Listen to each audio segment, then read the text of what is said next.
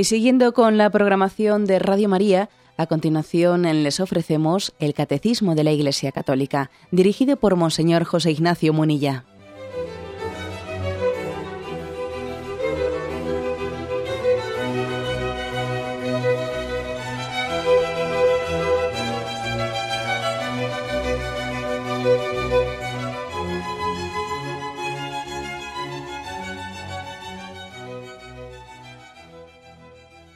Un cordial saludo a todos los oyentes de Radio María. Un día más, con la gracia del Señor, proseguimos el comentario del Catecismo de nuestra Madre la Iglesia. Estamos en un apartado dentro del séptimo mandamiento que tiene como título la actividad económica y la justicia social. Dentro de este apartado hemos dedicado una atención especial en los últimos programas, en los dos últimos programas, al tema del trabajo habíamos dejado, pues un poco sin concluir, después de haber hablado de la espiritualidad del trabajo, el punto 2428. Aunque ya habíamos comenzado a, abordarlo, habíamos tenido una, bueno, pues una cierta libertad en hacer como una exposición sistemática de la espiritualidad del trabajo. Este punto, 2428, nos recuerda que el valor primordial del trabajo pertenece al hombre mismo. Al hombre, o sea, lo principal del trabajo no es tanto lo que hacemos, cuanto quién lo hace ¿no? y cómo lo hace. No es tanto la materialidad, que es importante, ¿no? la materialidad de lo que hacemos, cuanto el aspecto subjetivo de quién trabaja. ¿eh? Dice aquí, el trabajo es para el hombre y no el hombre para el trabajo si dedicamos ¿no? ese programa anterior al tema de la espiritualidad del trabajo, de qué manera nos santificamos trabajando, si le dimos tanta importancia a eso, a subrayar de cómo abordar eh, el tema de pues, lo que, todo lo que supone de laboriosidad y de dificultad del trabajo, de qué manera eso nos santifica, es precisamente por esto, ¿no? Si hemos puesto tanto énfasis en eso, porque lo más importante del trabajo es el trabajador, mucho más de lo que aquello lo que hacemos. Aquí se nos hace una referencia a la encíclica Labores Sercens, una encíclica sobre el trabajo que publicó Juan Pablo II, y en el punto 6 de esa encíclica se nos habla de que sobre el tema del sentido subjetivo del trabajo. Y aquí se distingue el sentido subjetivo y el sentido objetivo no utilizamos aquí la palabra subjetivo como generalmente solemos emplearla, en sentido de relativismo. Los subjetivos no, no nos referimos a eso. ¿eh? Nos referimos subjetivo a lo que hace referencia a la persona para distinguirlo de lo objetivo, que es lo que hace referencia a la materia. Pues bien, decimos aquí que lo principal del trabajo es el sentido subjetivo. Y aunque puede parecer que las palabras del Génesis, eh, eh, que hablan del trabajo, se refieren sobre todo al objetivo, dominad la tierra, etcétera, que parece que está hablando un poco de la materialidad de lo que hacemos, de dominar la tierra, pues Juan Pablo II recordaba en esa encíclica de que no es así.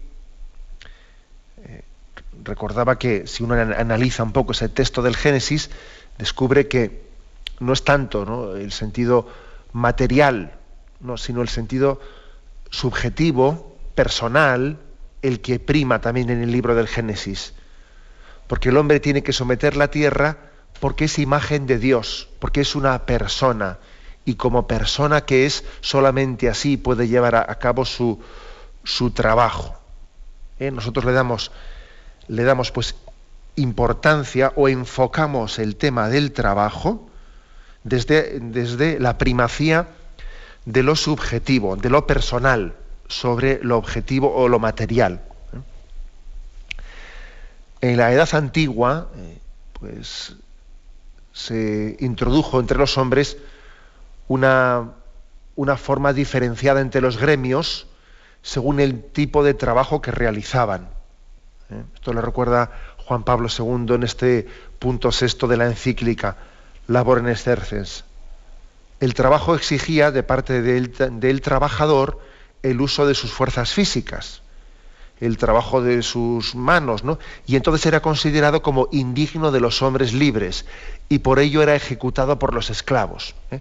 Esta era un poco la mentalidad de la edad antigua. El trabajo para los esclavos, porque es indigno, ¿no?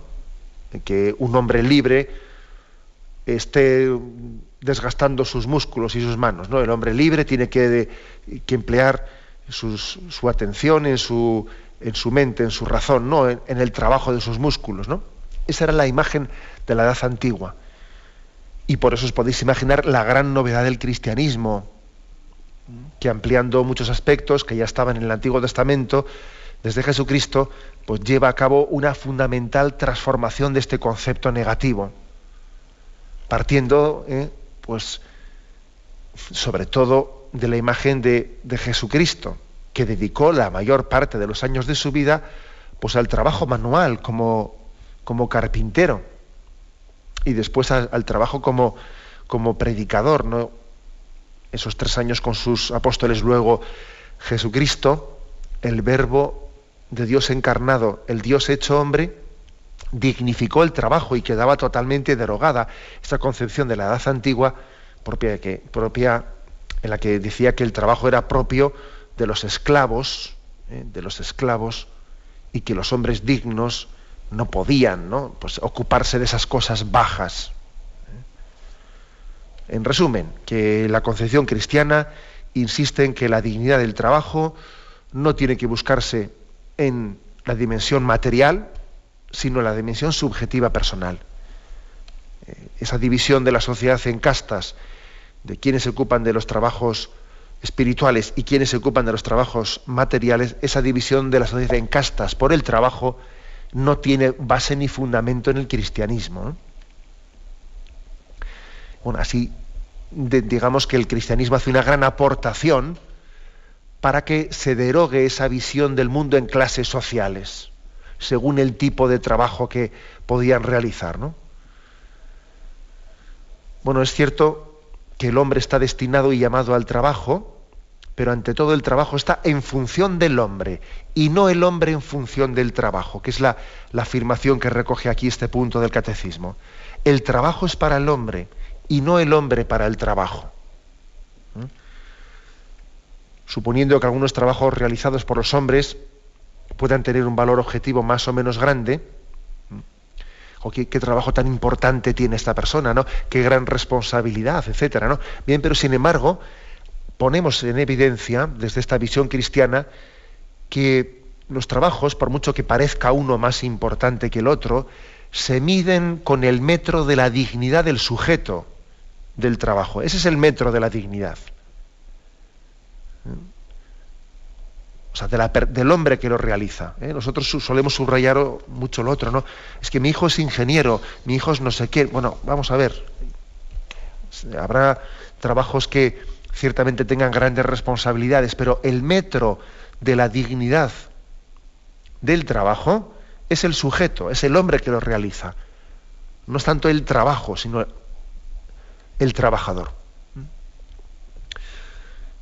a fin de cuentas, eh, no podemos olvidar que la finalidad del trabajo, de cualquier trabajo realizado por el hombre, hasta que pueda parecer el más corriente, el más monótono en la escala de, eh, en la escala de nuestra valoración del trabajo, sin embargo, la finalidad del trabajo es el propio hombre, está hecho por el hombre y para el hombre. ¿eh? Bueno, pues de esta manera hemos querido hacer un comentario a esto que dice el punto 2428, que habíamos dejado un poco sin, sin, rematar en el programa anterior. El trabajo es para el hombre y no el hombre para el trabajo. Y con mucha lógica, partiendo de este principio, de que, este principio que subraya que lo, lo principal es lo, el aspecto personal subjetivo y no el material objetivo, con mucha lógica se concluye diciendo, cada cual debe poder sacar del trabajo los medios para sustentar su vida y la de los suyos, ¿eh? y para prestar servicio a la comunidad humana. Si lo principal del trabajo es eh, lo subjetivo, lo personal y no lo objetivo, pues claro, es una, una grave injusticia el hecho de que haya personas que no, lleguen a sacar el mínimo indispensable para sustentar su vida y la de los suyos en el trabajo. Es una grave injusticia. Eh, en uno de los programas también últimos hablamos de, pues, del escándalo, de, la desproporción eh, entre unos sueldos y otros. ¿no? Hablamos de algunos sueldos de. Incluso me descendí hasta dar algunos datos concretos de los sueldos de los máximos responsables de la banca privada en España, que es, de, de unos sueldos pues que, evidentemente son escandalosos, ¿no?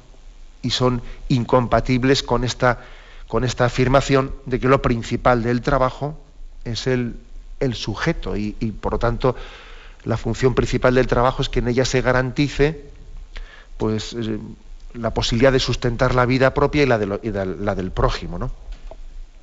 Bueno, este es por lo tanto ¿no? el punto 2428 que habíamos dejado sin, sin completar. Tenemos un momento de reflexión y continuamos enseguida.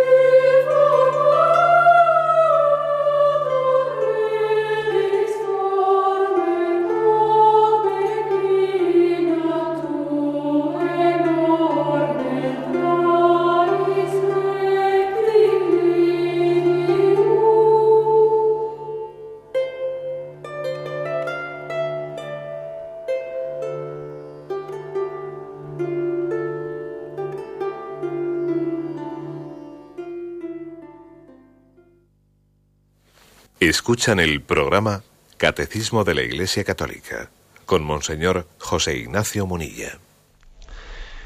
Continuamos en esta edición del Catecismo de la Iglesia Católica. Pasamos al punto 2429 dentro de este apartado de la actividad económica y la justicia social que estamos comentando. Dice así este punto, 2429. Cada uno tiene el derecho de iniciativa económica y podrá usar legítimamente de sus talentos para contribuir a una abundancia provechosa para todos y para recoger los justos frutos de sus esfuerzos. Deberá ajustarse a las reglamentaciones dictadas por las autoridades legítimas con miras al bien común. Después de haber hablado del trabajo, se habla también del derecho de iniciativa económica una, parece que hay una gran diferencia de ser trabajador por cuenta propia o trabajador por cuenta ajena, ¿no? Y aquí lo que se está subrayando es cómo intentar eh, compaginar las dos cosas y dignificar ambas, ¿no? de manera que sean también compatibles. El derecho de iniciativa económica. Esto es importante. Yo creo que es, mm, es signo, signo, yo diría, de, de una sociedad sana en su concepción eh, de, la economía y de la justicia social es un signo de, una sociedad sana el que sea fácilmente compatible el trabajo por cuenta ajena y por cuenta propia, el que se pueda compaginar una cosa con la otra. Eso es sano. ¿eh? Sin embargo, el hecho, el hecho de que una sociedad sea totalmente colectivista, ¿no? que no haya ningún tipo de iniciativa privada, o, total, o totalmente que, exista una, meramente y exclusivamente ¿no? una, iniciativa propia y que no haya también una capacidad de eh, mínima colectiva también es peligroso. El saber compaginar la iniciativa económica con con el trabajo también por cuenta ajena. Es muy lógico, yo creo que pertenece, nace del propio espíritu del hombre el derecho de iniciativa económica, de iniciativa privada.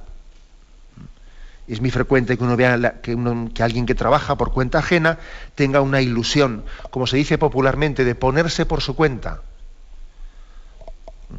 Es lógico, en primer lugar, pues porque uno ve que tiene también la capacidad de desarrollar más sus talentos o aquello que él imagina o hacer las cosas según él entiende que sería mejor hacerlas. Cuando, cuando alguien trabaja por cuenta ajena, evidentemente, él tiene que supeditarse a un proyecto en el cual él está trabajando. Y él allí no puede eh, pues desarrollar las cosas a su manera, a su modo. Alguien, por lo tanto, que, que tenga la ilusión de, de tener una iniciativa privada para poder desarrollar mejor sus, sus intuiciones, su subjetividad, es lógico, es bueno, es conveniente el poder hacerlo. Un trabajo más personal, etcétera. Aparte que también no vamos a negar, también, tiene perfecto derecho a hacerlo por entender que puede también sacar una mayor rentabilidad económica. ¿eh? No solamente es porque sus talentos pueden ser mejor desarrollados y hacer las cosas con más ilusión y entender que de esta manera pues uno tiene una participación eh, pues más motivada en su trabajo, ¿no? pero además también por motivos económicos, no vamos a negarlo. ¿eh?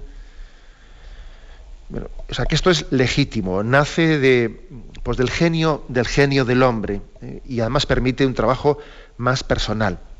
Lo que ocurre es que no es tan fácil, ¿eh? no es tan fácil, sobre todo es un poco contradictorio esto de buscarla, mm, lo, de, ir por nuestra cuenta o privatizar, etcétera, etcétera, es un tanto contradictorio con esta tendencia tan grande que hay hacia la globalización, ¿no? porque la tendencia de una economía globalizada es más bien la tendencia de que hay que hace falta unirse, hace falta Mm, que las pequeñas empresas se estén fundiendo, uniendo entre ellas para poder hacer frente a los retos de competitividad, ¿no? O sea que hay una cierta contradicción entre una cosa y otra y hay que ver de qué manera un poco pues esto se, se puede compaginar. Yo, yo, me atrevería a decir que incluso cuando alguien trabaja por cuenta ajena, cuando alguien tiene una empresa, eh, sería muy muy inteligente que su empresa tenga una organización lo más participativa posible. Porque cuando la empresa es llevada a cabo, es llevada adelante, ¿no?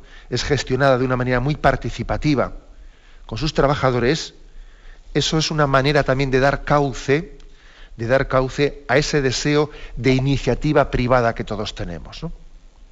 Si la empresa es participativa, pues eso permite que alguien sin necesidad de ponerse por su cuenta o de irse fuera, etcétera, pues puede tener también, pueden, eh, puede estar colaborando y, expresando sus talentos y su genio, su genio personal. Cuando una empresa no es participativa, cuando no, no es nada participativa, bueno, pues el trabajador tiende a ser allí un número, un número que se pone en un puesto determinado, le dicen lo que hay que hacer, eh, tú tienes que hacer esto y esto. Y a él no se le da ningún tipo de información de cómo va la empresa, ni nada por el estilo. ¿eh? Él no participa de nada, ni de información, ni de... Acordaros como dice el Evangelio, ¿eh? Que al criado no se le cuenta nada, sin embargo al amigo sí se le cuenta.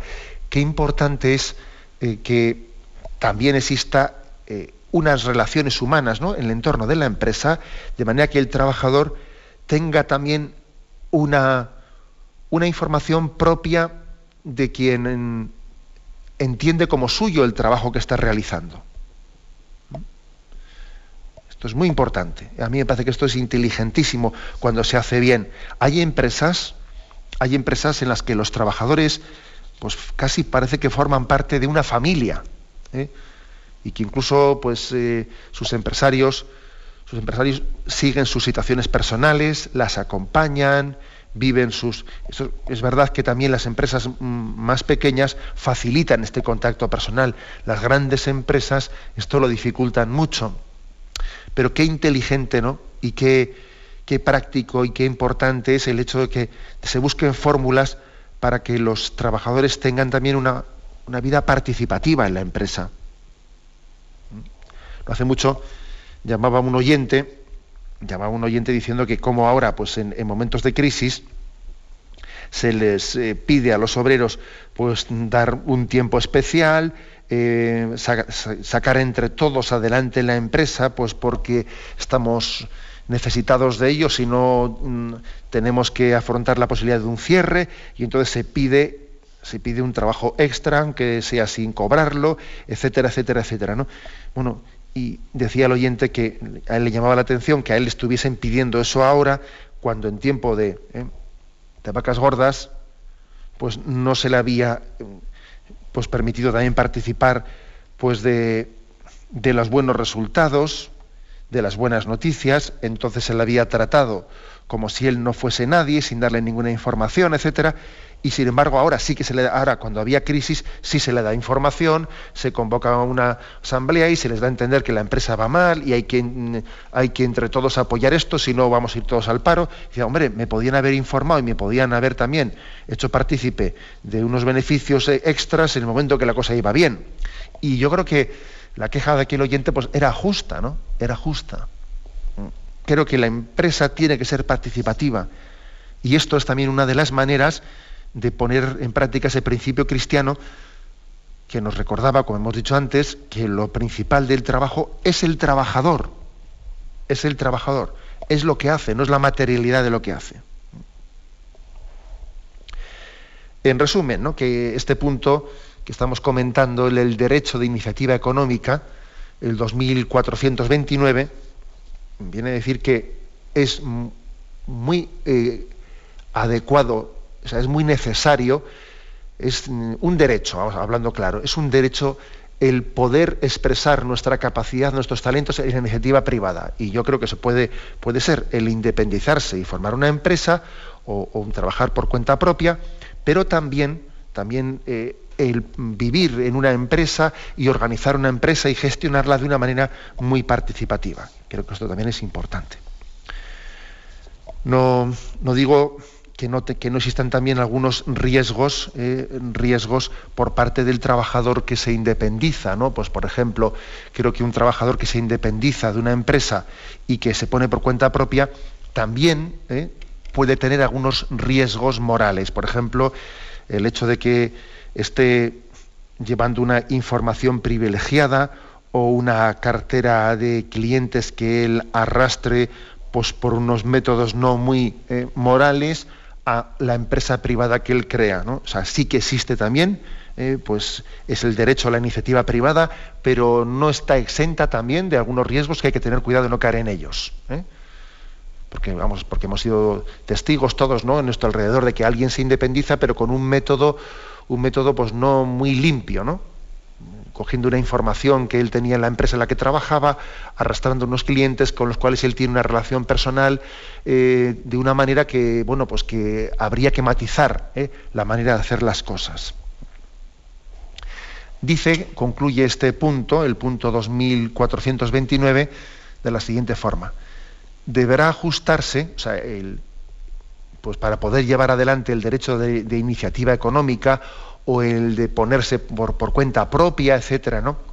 Dice, deberá ajustarse a las reglamentaciones dictadas por las autoridades legítimas con miras al bien común. ¿eh? Bien, es decir, existe un derecho de ponerse por cuenta propia, pero lógicamente tendrá que ajustarse a unas reglamentaciones dictadas, ¿no?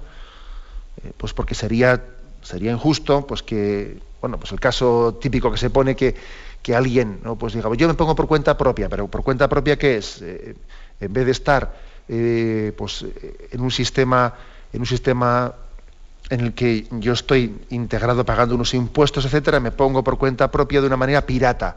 No, y el ponerme de una manera pirata por cuenta propia para llevar adelante un proyecto, pues no es justo, porque el otro está pagando unos impuestos y tú le haces una competencia ilegítima, porque tú estás en una economía sumergida. Luego, ojo con equiparar lo de derecho a la iniciativa económica con plantear un tipo de trabajo pues de economía sumergida y esto lo hago por mi cuenta, lo hago mis, mis ratos libres, me hago... Bueno, eh, ojo, eso puede ser incorrecto e inmoral, porque estoy haciendo una competencia pues, ilícita a otra persona que tiene abierto un comercio eh, y tiene que pagar sus impuestos, tiene que pagar tal, y yo resulta que por mi cuenta, eh, pues fuera de mis horarios o lo que sea, estoy vendiendo sin ningún tipo de impuesto y estoy vendiendo por mi cuenta las cosas. Eh, como veis, todas las cosas tienen sus, sus matizaciones, ¿no? por tanto, es justo que diga, deberá ajustarse a las reglamentaciones dictadas por las autoridades legítimas con miras al bien común, aquel que se independiza, aquel que, ejerce su derecho de iniciativa económica, iniciativa privada. ¿eh? Es lo lógico y así también se matiza. ¿eh? Pero, es, importante, ¿no? Es importante y creo que además en, en la economía, mm, pues en la historia un poco de la economía pues, mm, de la posguerra en España y en Europa, etcétera, ha habido muchísimos casos en los que hemos visto pues trabajadores que han partido prácticamente de la nada y con, una, eh, con un sentido muy responsable del trabajo y de la iniciativa social han salido adelante trabajando, etcétera, de una manera ejemplar. ¿eh? Ejemplar. Creo que eso tenemos que, subrayarlo mucho. ¿eh? Hoy quizás existe, pues, en esta concepción eh, pues, de, globalizaciones y de grandes empresas, se ha perdido mucho ¿no? este, este carácter de ese trabajador hormiguita que empieza poco a poco, va poniendo una cosa, se convierte en humanitas, en alguien, en alguien que ha ido aprendiendo de una manera muy autodidacta, las cosas va saliendo adelante. Hemos sido testigos de muchas personas que han escrito, yo diría, páginas heroicas que han sacado adelante, pues no solamente sus familias, ¿no? sino que incluso después han, han puesto empresas pequeñas o no tan pequeñas que habían partido, pues no de, una profesionalidad muy grande, sino de una iniciativa particular. Y luego han sido apañados, han sido sobre todo pues, mm, pues grandes trabajadores, ¿no? que han sido capaces de, de llevar adelante empresas importantes partiendo, como digo, de, una gran voluntad y no, y no precisamente eh, de una competencia eh, laboral muy grande que haya nacido en una universidad. Eso es laudable ¿eh? y creo que es digno de subrayar. Por cierto, si se me permite que también en este programa de Radio María me estaba acordando de un chiste que lo voy a contar un chiste que habla así un poco de la iniciativa económica y cómo alguien se pone un poco por su cuenta. Dicen que, que venían dos, dos gallegos, dos gallegos que salen de Galicia, cogen el tren y están en el mismo compartimento del tren. Y entonces, pues, ya después de bastante tiempo de silencio, empiezan a hablar a dónde iban, los dos iban a Madrid, entonces, pues eran aquellos años en los que comenzaba un poco el florecimiento económico de España, etcétera. Y tú a dónde vas no dices, es que a mí me va muy mal, eh, solamente tenemos, tenemos una vaca y la vaca da poca leche, no, casi no tengo para comer para mis hijos. Y como casi no tengo para comer, pues le he dicho a mi mujer que se quede con allí. Yo voy a intentar ir a Madrid a ver si consigo algo para mis hijos, para darles de comer, porque no podemos llevarles casi ni a la escuela. Y bueno, y el otro dice, bueno, pues a mí me va muy bien, yo tengo pues, unos grandes eh, rebaños, de, vacas y tengo, montes, tengo pinos, tengo chopos, tengo todo, pero a mí Galicia se me queda un poco pequeño, yo voy a ir a Madrid a prosperar más y quiero poner un hospital, un hospital y que así de esa manera progresar. Y bueno, los dos, cada uno, dos situaciones tan distintas, eh, se despiden, llegan a Madrid, a la estación de tren, se despiden, pasa el tiempo, pasa el tiempo y, y aquí el gallego pobre, pues puso un puesto de, castañas, lo puso en una calle así muy principal de Madrid, a la puerta del Banco de España, un puesto de castañas y, le fue muy bien, su puesto se hizo muy famoso y, prosperó muchísimo y todo el mundo, pues eh, como una cosa típica de Madrid, pasaba por allí, compraba sus castañas, etcétera. Y el otro, el otro gallego, pues le fue mal, porque quiso hacer, invirtió mucho dinero en construir un hospital, pero luego hospital no tuvo eh, toda la clientela que le había querido y andaba muy mal. Y, un día pasa este, este gallego, pasa por la calle esa del Banco de España y le ve al otro allí, en la puerta, y ve lo bien que le iba, y dice, anda, pues este es aquel del tren que vino conmigo a Madrid. Se acerca y le dice, oye, ¿tú, tú no fuiste aquel que hace unos años vinimos juntos? Y dice, sí, sí, fui yo, oye, pues ya veo que te ha ido muy bien. Y, sí, pues sí, me ha ido bien aquí, tal, las castañas, y bueno. Y le dice, oye, pues a mí me ha ido mal, porque aquí el hospital, aquí el hospital que íbamos a construir, pues resulta que luego salió mal y no sé qué, y ando, ando con problemas, y dice, ¿y tú no podías prestarme dos millones de pesetas? Y le dice el otro, bueno, pues el caso es que las tengo, ¿eh? El caso es que las tengo, pero es que no puedo prestártelas porque yo aquí he llegado a un acuerdo. ¿Eh? con los del banco, que ni ellos, ni ellos venden castañas, ni yo presto dinero, le dijo. ¿eh? bueno, pues el chiste este, ¿no? Que me hizo gracia. ¿eh? Dice, no, es que el Banco con España, pues hemos llegado al acuerdo que ni ellos, ni ellos venden castañas, ni yo presto dinero. Bueno, es un chiste un tanto irónico, un tanto irónico, pero que sí que subraya, mm, sí que subraya, y yo creo que dignifica a tantas personas que desde una iniciativa privada muy humilde y muy, y, muy sencilla han sido capaces de abrirse paso en la vida. Eh, y hay que quitarse el sombrero ante ellas por todo lo que han luchado. Lo cual no quita, porque todos los chistes, este chiste también tiene algo de cruel, ¿no? Tiene algo de cruel que después, cuando alguien le haya ido bien en la vida y haya salido adelante por su cuenta, pues eso no le, eh, no le da derecho a ser cruel, ¿eh? a ser cruel con los que lo han sido con él. Pero bueno, los chistes son los chistes. Bien, tenemos un momento de reflexión y continuamos enseguida.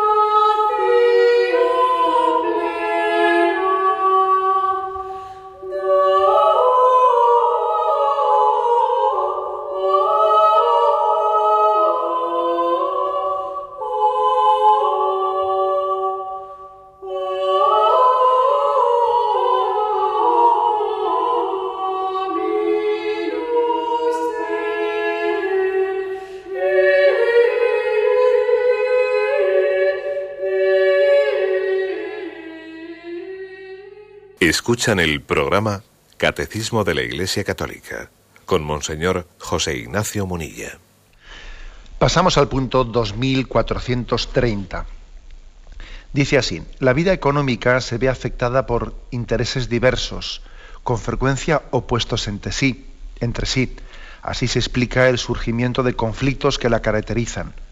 Será preciso esforzarse para reducir estos últimos mediante la negociación, que respete los derechos, y los deberes de cada parte, los responsables de las empresas, los representantes de los trabajadores, por ejemplo, de las organizaciones sindicales y, en caso necesario, los poderes públicos. ¿Mm? Bueno, pues aquí mm, este punto 2430, por una parte, afirma que es normal que la vida económica es previsible, no es que sea deseable, pero es previsible, ya que se ve afectada por intereses diversos se tengan lugar conflictos en ella, porque hay intereses opuestos y pueden surgir conflictos. ¿no? Esto pues, es, frecuente y aquí se, se hace una referencia al, punto 11 de la encíclica de Juan Pablo II, Labor en Exercens, y allí se hablaba ¿no? de, esa, de esa existencia de conflictos. Decía que como el problema del trabajo ha sido planteado pues especialmente en tema de la en el momento histórico de la revolución industrial y del marxismo ha sido planteado como dentro de un gran conflicto, el gran conflicto entre el mundo del capital y el mundo del trabajo. Y ese conflicto ha surgido por el hecho de que los trabajadores ofrecen sus fuerzas para el trabajo, las ponen a disposición de los empresarios, y estos, pues guiados a veces por el, por el principio del máximo rendimiento, tratan de establecer el salario más bajo posible para el mayor trabajo mm, realizado. ¿no?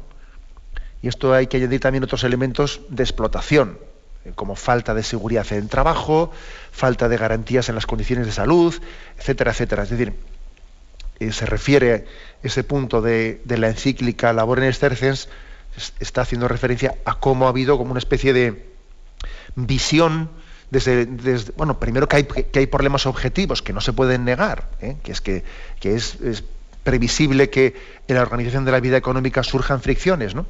Pero luego también es verdad que ha existido como una ideología que parte de la dialéctica del conflicto. ¿eh? Que entonces se dice, aquí hay un conflicto socioeconómico con carácter de clase. ¿Eh? Y que, por lo tanto, el mundo solamente puede avanzar pues desde estos, desde estos, eh, desde estas luchas. El hombre avanza, el hombre crece, el hombre progresa si, se introduce en una lucha de clases. Y esto, pues lógicamente, como os podéis imaginar, pues nosotros no lo aceptamos. ¿eh? Claro que existen conflictos, claro que es eh, bastante frecuente y previsible, etcétera, que, existan, porque hay intereses que no es fácil compaginarlos, pero esa visión de la dialéctica del conflicto y que el hombre para poder progresar tiene que luchar, etcétera, pues no, podemos aceptarla. Porque eh, supone, está, está, como respondiendo a una ideología, ¿no? a un programa de lucha de clases. Es el programa marxista basado en la filosofía de Marx y de Engels, que ve en la lucha de clases la única vía para eliminar las injusticias. ¿no? ¿Y, cómo lo lleva a cabo? Pues llevando a cabo un programa de colectivización de, los medios de producción, a fin de que a través del traspaso de esos medios eh, privados a la colectividad, el trabajo humano quede preservado de la explotación. ¿no? O sea, no, hay como punto intermedio en esto frente a esta especie de fatalismo, ¿eh? fatalismo que, dice que hay que luchar, que, si el hombre no lucha, y si pues por lo tanto queda esclavizado, nosotros entendemos que, bueno, pues que existe una capacidad de negociación y de encuentro y de diálogo. ¿eh? Y que tenemos que vernos no como enemigos, que tenemos que creer en el bien común. Y creer en el bien común, eh, pues es, es entender que es falso, es falso que, para que a mí me vaya bien, al otro le tiene que ir mal. Y que si al otro le va bien, a mí me tiene que ir... es decir, eh, hay que romper eso. Esa especie de, de visión siempre enfrentada. Si a mí me va mal, al otro le irá bien. Si a mí me va bien, al otro le irá mal. Hay que romper esa visión y hay que creer en el bien común. Hay, que hacer también un acto de, esperanza, si no se parte ¿no? De, de, esa, eh, de esa concepción en la que Dios nos ha creado con, con, los bienes y los dones suficientes para vivir eh, felices de una manera con un proyecto común, entonces no hay nada que hacer. No estamos abocados a la, pues a la ley del más fuerte entre nosotros. Aquí se habla, por lo tanto, de la importancia del encuentro entre los responsables de empresas, entre los trabajadores, entre los sindicatos, etcétera, y en caso necesario de los poderes públicos. ¿Qué importancia no tiene pues que el, que el empresario crea en ese proyecto en ese proyecto de bien común. Qué importancia también, permitidme aquí un, comentario, yo creo que la existencia de los sindicatos es totalmente eh, pues, conveniente, pues también para la búsqueda del bien común, pero yo creo que hoy en día uno de los problemas que tenemos es que a veces los sindicatos no representan a los intereses de los trabajadores, sino que los sindicatos, además de eso, además de eso, algunos de ellos, no digo todos, pertenecen, o sea, han nacido de la iniciativa de los partidos políticos. Y cuando los sindicatos están ligados a partidos políticos y han nacido de ellos, entonces, claro, pues no siempre están para buscar soluciones, porque a veces son utilizados como una especie de ariete pues, para llevar adelante proyectos eh, políticos o para desgastar a otro partido político. Eh, yo utilizo un sindicato que he creado para a través de él desgastar al otro partido político que está pues, eh, gobernando o está en la oposición, está en lo que sea. Y eso hace que el sindicato pierda pues, la vocación que tiene que tener, ¿no? que es la, la, de juntar a eh, los trabajadores para que entre ellos tengan una capacidad de, eh, de negociación y de hacer defender sus derechos en, pues, en ese equilibrio que se debe de buscar con, la, con, con el empresario. Pero por desgracia creo que, que no únicamente en España, ¿eh? pero también entre nosotros, muchos sindicatos son, deudores no solo de, los derechos de los trabajadores, no sindicados, sino a veces también de estrategias políticas que están ya mucho más allá. Y esto hace daño. Esto hace daño. Bien, también aquí en este punto 2430 se dice, después de haber hecho una, llamada a la negociación entre empresarios y trabajadores, etcétera, de ese creer en el bien común, etcétera, salirse de esa visión maniquea de que para que a mí me vaya bien tengo que explotar al otro. También se hace referencia a la necesidad de que los poderes públicos, de que las administraciones, sean mediadoras en el diálogo social entre empresarios y sindicatos. Y creo que es propio, eh, lo, adecuado es no estar siempre ¿no? eh, sobrepresentes, el ideal sería pues, que exista la capacidad de, firmar convenios colectivos, etcétera, sin que los poderes públicos tengan que estar siempre mediando.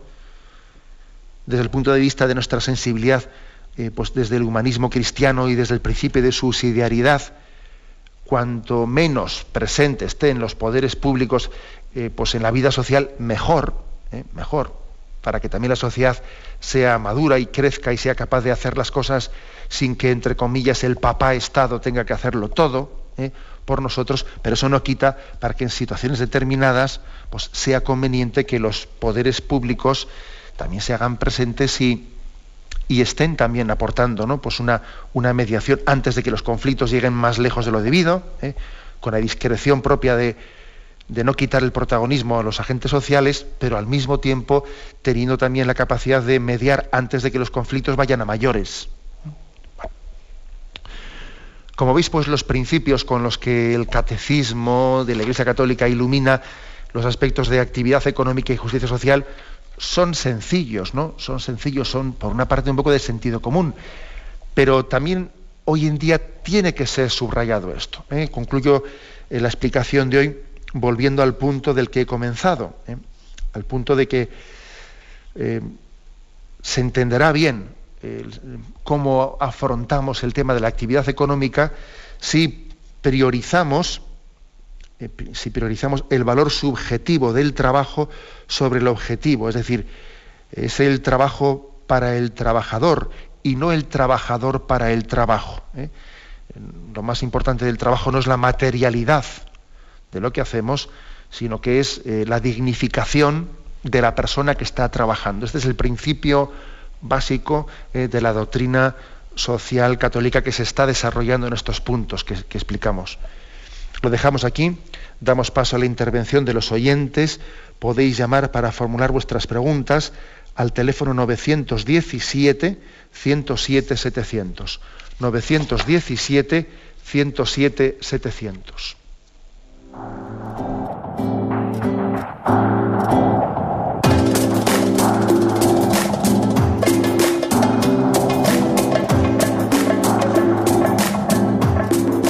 cordial saludo a todos los oyentes de Radio María. Un día más, con la gracia del Señor, proseguimos el comentario del Catecismo de nuestra Madre la Iglesia.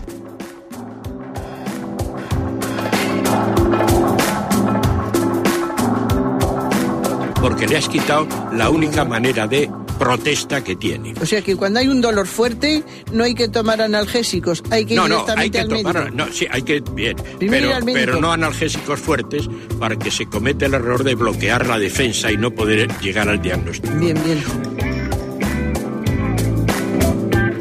¿Le gustaría tener sus programas favoritos de Radio María para escuchar en cualquier momento?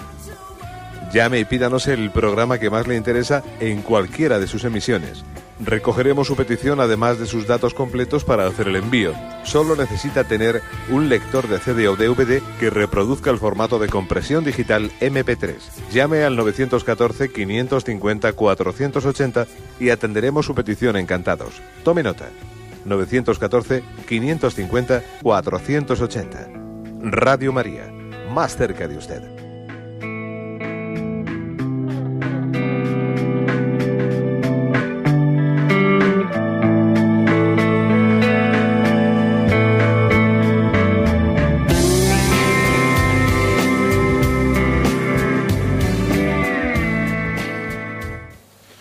Escuchan el programa Catecismo de la Iglesia Católica con Monseñor José Ignacio Munilla. Sí, buenos días. ¿Con quién hablamos? Ok, buenos días. Soy Rafael, de Alicante. Adelante, Rafael. Sí, quería hacerle una pequeña observación y que un poco lo que usted le parezca. Eh, a nivel, porque está, eh, a nivel de economía global, que puede sonar muy lejano y tal, eh, la situación económica que hemos llevado unos años, un tanto de, de un bienestar, un tanto artificial, en cuanto a que estamos viviendo de, de, la explotación de, personas que ya se trata en otro tema, ¿no? En otras partes del mundo, ¿no? Que no tienen las mínimas condiciones de, salario, bueno, de dignidad, ¿no? Y aquí pues se ha creado un estado de bienestar un poco de y una mentalidad todo de a lo barato, ¿no? A lo barato pues que ahora pues un poco vamos estamos pagando las consecuencias de que cualquier mm, una empresa normal pues tiene unos costos que hay que mantener seguridad social, impuestos y tal, que tiene que eh, reflejarse en los precios, ¿no? Claro, no estar dispuesto y la mentalidad en ciertas capas sociales de, de a lo barato a lo barato, en cuanto alguien pide lo que le reconoce, es ladrón, pero si estamos para pedir nuestros derechos, nuestra asistencia en, de todo tipo, ¿no? Y un poco, pues eso, a ver si pudiéramos, desde su, su, su, posición, ¿no? De, hacer un repaso a la conciencia, ¿no? y nuestra responsabilidad, especialmente como cristianos, ¿no? En cuanto que hay también ONG, bueno, ONG, redes de comercio justo, ¿no? Y de que realmente pues están haciendo una labor social todos niveles desde hace muchísimos años y aquí pues un poco la mentalidad colectiva es un poco en sentido contrario, ¿no? De a lo barato y para derechos sí, pero para obligaciones y, y responsabilidades no tanto. Gracias por su llamada. Y la verdad es que el oyente plantea un tema muy delicado, ¿no? El tema pues que, como estamos viendo, que entran productos en Europa baratísimos, eh, pues producidos en, un, en, lugares donde no existen, donde no existe una legislación mínima, pues para que haya unos salarios mínimos con la mínima dignidad, de una, eh, pues seguridad social, etcétera. Y entonces, claro, en esos lugares se producen, se producen a unos precios bajísimos, a costa de un abuso eh, muy grande de los trabajadores de esos lugares, entonces esos productos entran aquí, es dificilísimo ¿no? tener una competitividad frente a ellos y parece que entonces se está incentivando, se está incentivando el que también aquí eh, pues haya sueldos pues injustos o que se empiece a no tutelar derechos pues para poder hacer para poder hacer competencia a los productos que entran así de esos, de esos lugares.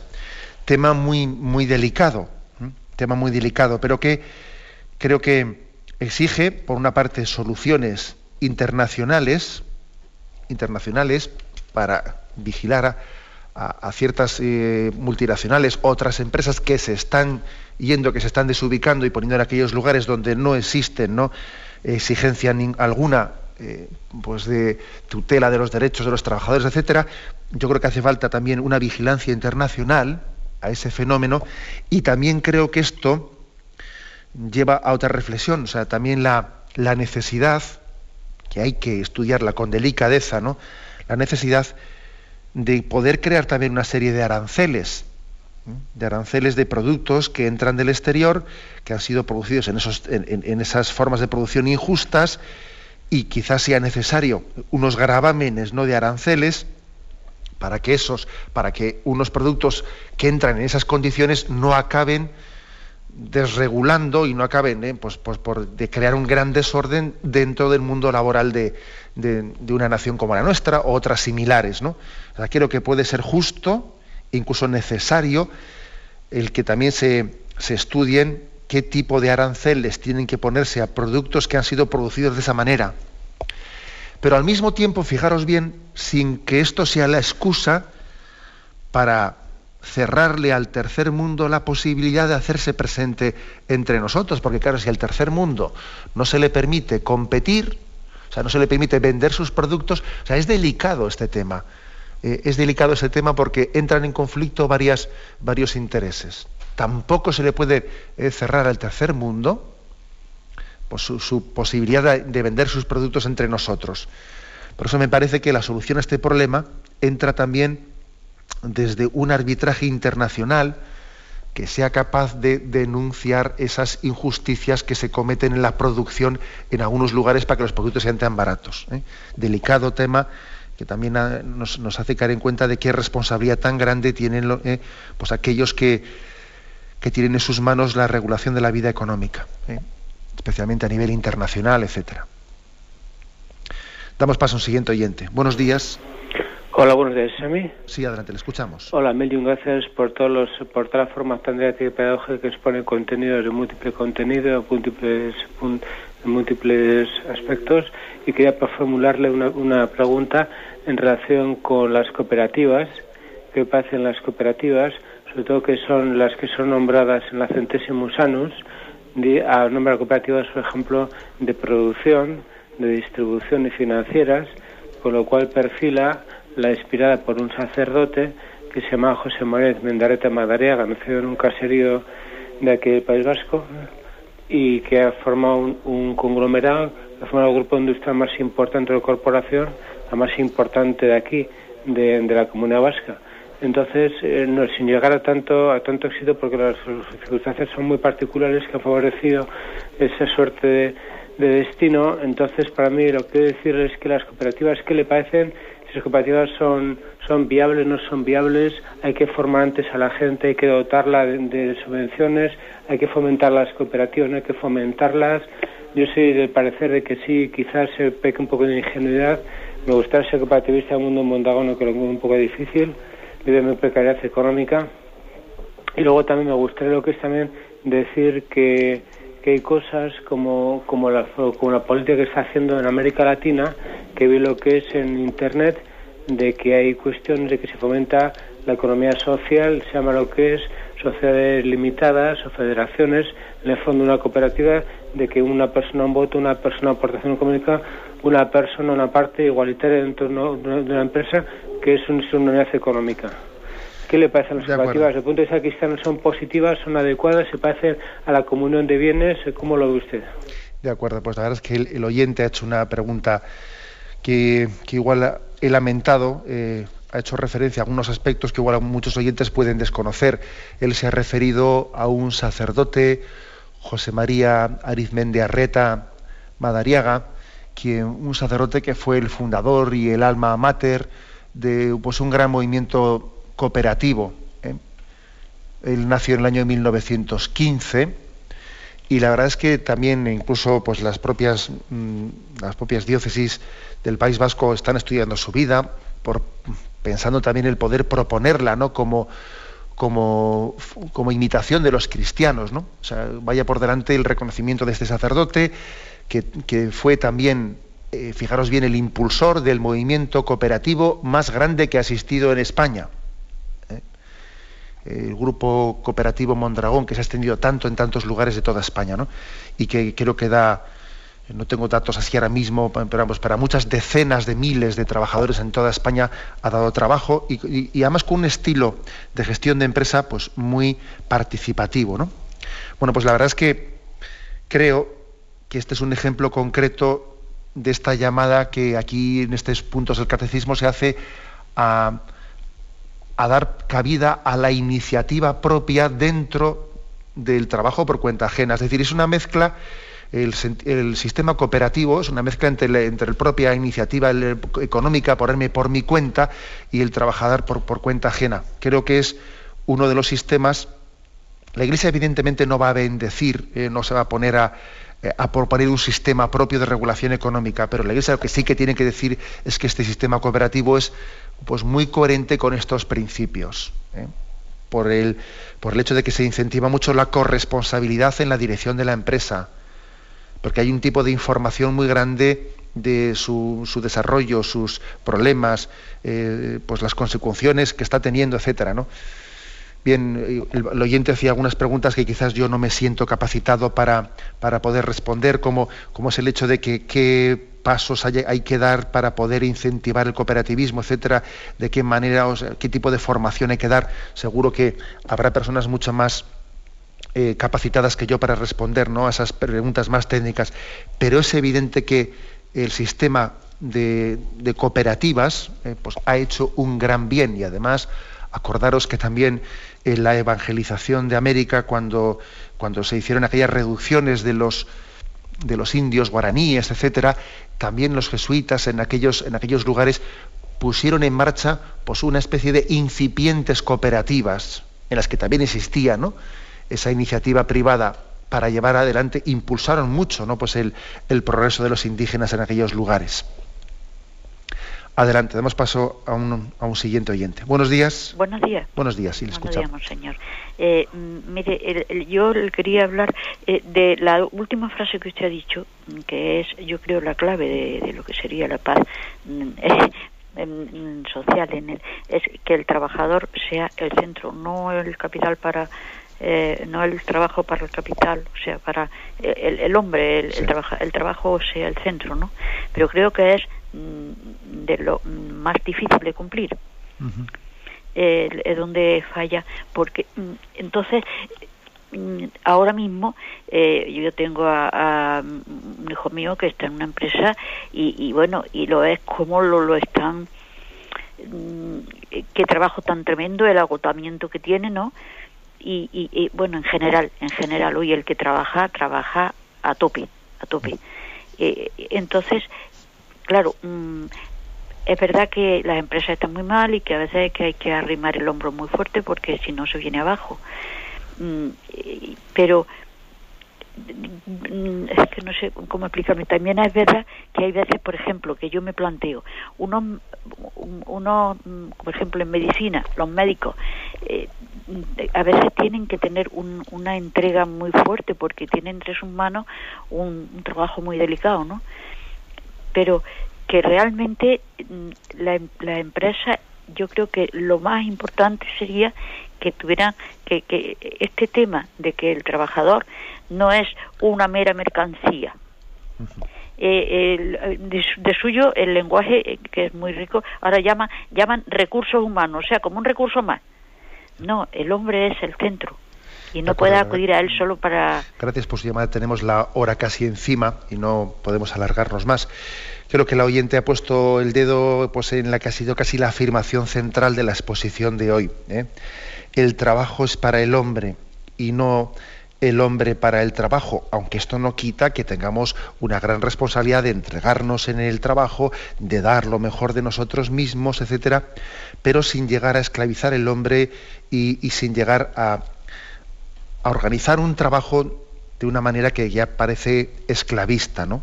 Esclavista. Creo que esta es el, eh, la clave. Como siempre, lo difícil es buscarle el equilibrio y los puntos medios, pero afirmémoslo con claridad. El trabajo es para el hombre, no el hombre para el trabajo.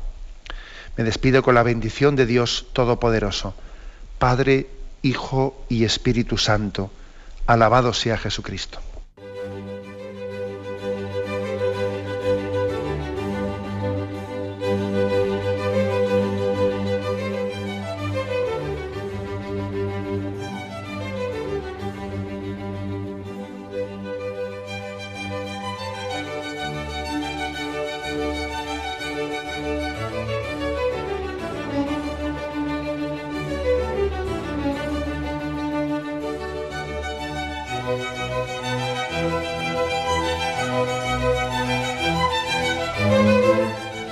Han podido escuchar en Radio María el Catecismo de la Iglesia Católica, dirigido por Monseñor José Ignacio Munilla.